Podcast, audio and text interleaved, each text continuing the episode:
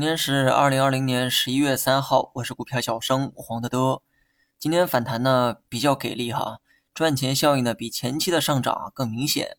那么从技术面来讲，盘中的这个反弹呢并不算意外，因为昨天没有完成的底背离结构呢延续到了今天。六十分钟 MACD 金叉之后，那么实现了真正意义上的底背离结构。底背离这个结构形成，那么股价呢顺势反弹啊，也算是迎合了技术信号。但是呢，还是那句话，但凡走势过于强势，多半呢还是受外力影响。之前的大跌是如此，那么今天大涨也是如此。昨晚欧美股市啊全线呢大反弹，涨幅呢基本都在百分之一到二之间。如果说今天 A 股能反弹是有技术面做基础，那么反弹的这个强度呢，绝对是受到了外围市场的影响。反弹呢虽然超预期哈，但是呢我并不后悔，我呢还是坚持自己的原则。短期呢不会做加仓补仓的操作，拿着底仓啊挺好的。等大洋彼岸那边消停之后，我再找一找机会。那么今天很多板块呢表现呢都很不错，唯独这个汽车板块呢表现不佳。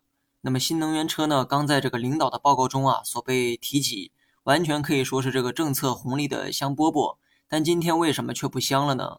其实啊短期的波动呢没必要太过较真，前期涨得太多啊，借着利好割一波韭菜呢也很正常。只要这个利好啊是真实而且是长久的，那么你就不必担心短期的一个调整，没准调整之后啊会创造更多的机会。汽车板块呢，前几天呢我就做过简单的分析，短期呢肯定是情绪主导的一个普涨，但长线呢必定是以新能源为主导的一个竞争。那么理论上来讲，目前地上有多少燃油车在跑，那么新能源车今后的市场啊就有多大。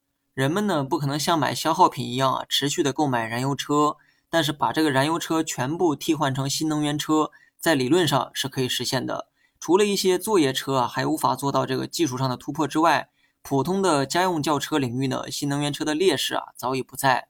那么放眼长线，新能源车呢值得你去关注。有些时候啊，一件事情知道的人太多，再有利的这个赛道也会变得拥挤。新能源车呢已经上到了政策扶持的高度。如果说行业发展顺利，那么相关产业是不是也会受益呢？汽车需要加油站，电动车是不是需要充电桩呢？汽车费油，电车费电，对电的需求变大了，那么相关电力行业是不是也有增长空间呢？汽车呢需要维修，电动车同样如此，遍地的车行、维修厂以及修车专用的一些设备会不会发生变革呢？因为领导们啊也很关心这个新能源车这个行业，所以呢我也花了较多的篇幅啊聊一聊我的想法。以上呢都是从新能源车为出发点衍生的一些想法，希望呢对你啊有所启发。那么最后呢说一下大盘走势呢没啥问题，短期节奏啊可能会是冲高回落，但大盘整体呢依旧保持着反弹的这么一个状态。这期间呢只要没有利空，单看技术面呢还不足以破坏目前的反弹状态。那么强势的话，估计呢还能往上走一走；弱势的话，做个窄幅调整后再往上走一走。总之呢，从技术面出发，目前呢没有看到不利的因素，就看这个消息面啊能不能平稳度过了。好了，以上全部内容，下期同一时间再见。